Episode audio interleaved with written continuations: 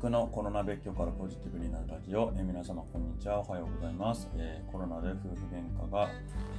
やモラハラが絶えず、えー一旦別居することになった私、ルクが、えこのピンチをどうポジティブにしてきたか、そしてどうしていくのかを話すことで、え同じ境遇の方のお役に立ったり、参考になったりしていければなというふうに思っております。はい。えー、と本日はですね、5月2日土曜日、ゴールデンウィーク2日目でございますね。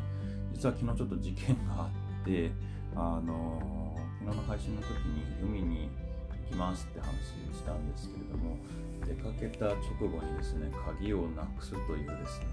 落とすって言い方が正しいかな。鍵を、あのすぐ落としたっていうふうに事件が起きてですね、結構びっくりしてしまって絶望感に、あの陥りました。まあ、あの運よく、なんでしょうね、えー鍵が落としたことにすぐ気づいたので戻ってでも見つからなくて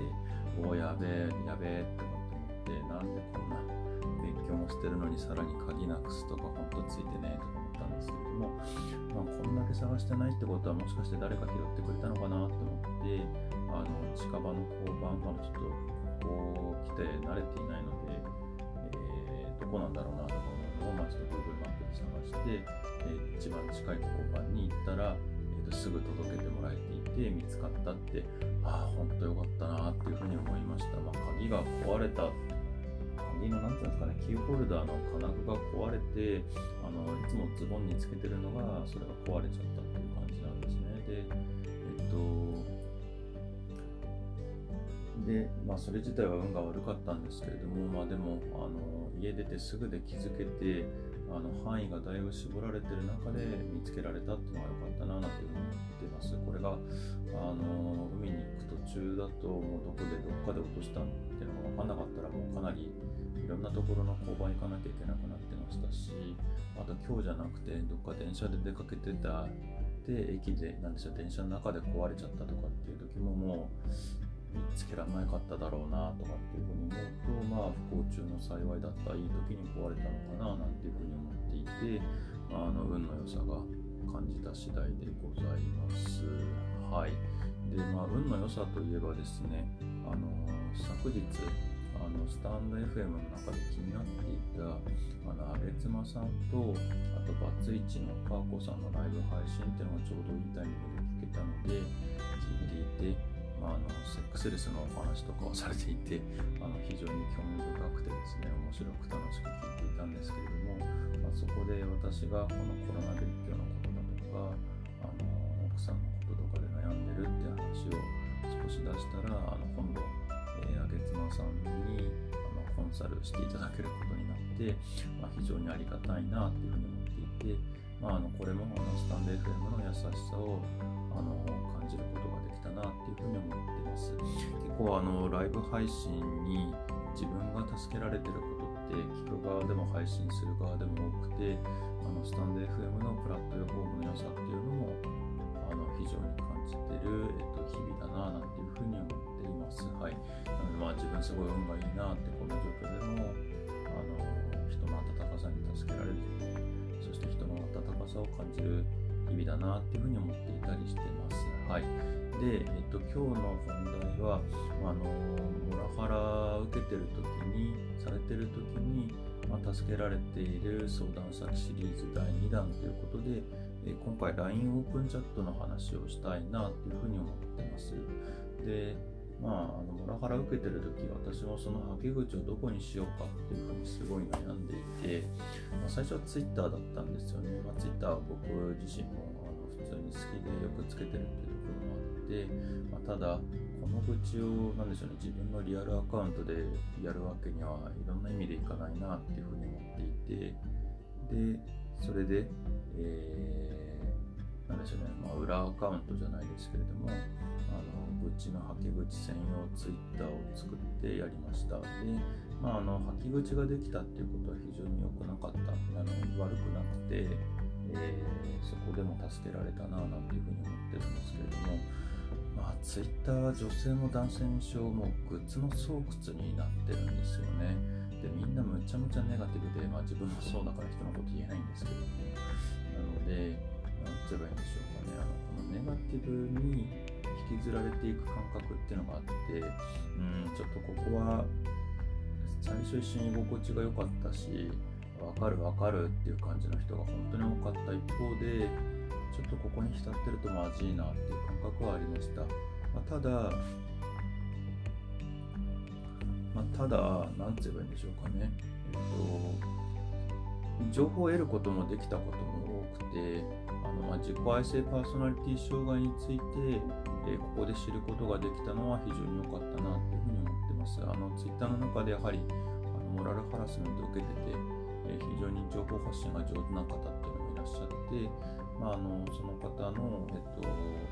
まとめられてるノートを知ってみることができたっていうのはあのこれをやってよかったななんていうふうに思ってます、まあ、ただ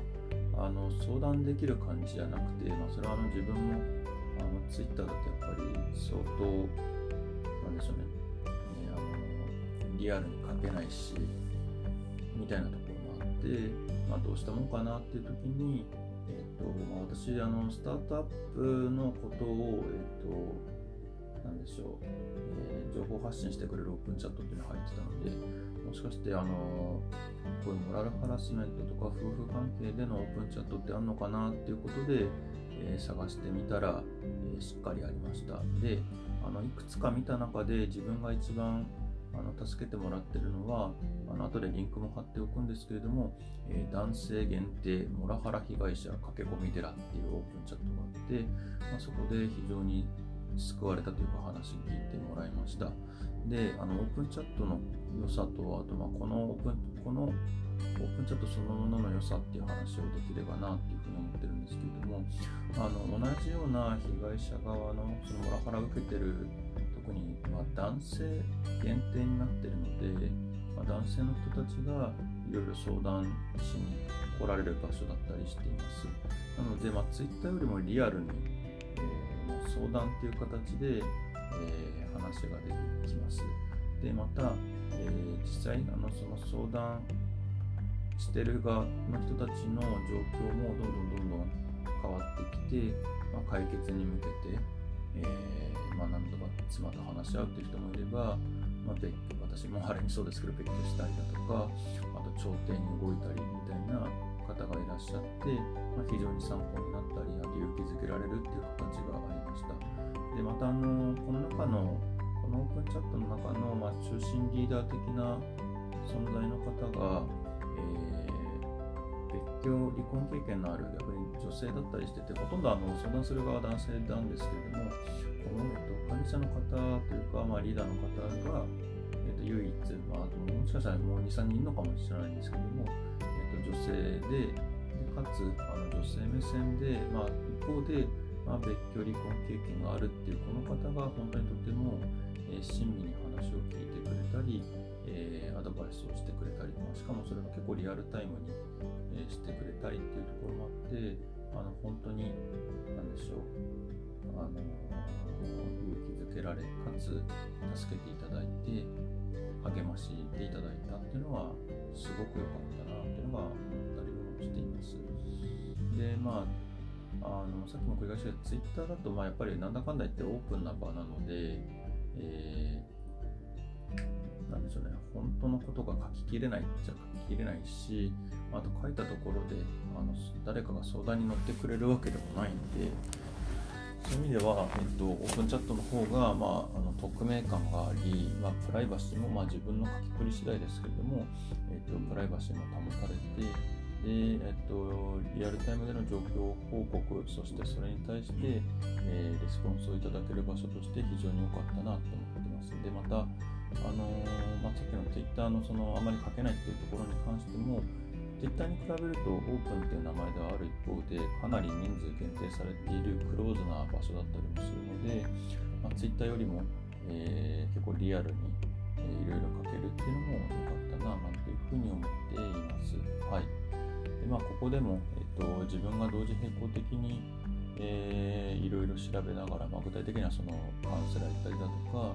児童相談所に行ったりだとか、まあ、弁護士に行ったりだとか、あの、そういったところを、えー、と認めてもらえたっていうのは、まあ、非常に嬉しかったななんていうふうに思っています。はい、というところで、えー、と本日は、えー、モラルハラスメントを受けている時に助けてもらえた相談先シリーズ第2弾として、ま、LINE オープンチャットに、えーと、自分が相談した時のことをお話ししました。まあ、今回私自分が男性ということもあって、かつ、えーと、助けてもらえたところが、えー、男性限定のオープンチャットっていうところで、まあ、それをその時の経験を紹介しましたが、あのまあ、女性向けもありますというか、まああのまあ、男女関係なく、えー、聞いてくれてるっていうところも、えっと、ありますので、まあ、オープンチャットで検索して、何でしょうね、まあ、夫婦関連とか、えー、モラルハラスメントみたいな形で、えー、検索かけると、えー、なんでしょうね、自分に合ったものが、え見つかるというふうに思います。特にですね、なんかどうも、えっと、ここのその男性限定にされたのは、むしろ、えっと、男女がいると、なんでしょうね、特に女性側からあのいやいやそれは男性君君が分かってないよみたいな話になったりだとか、まあ、あと男性側があの気にしてちゃんと喋れないみたいなところもあったらしくってですね。なので、まあ、男性限定のところを作ってくれたっていう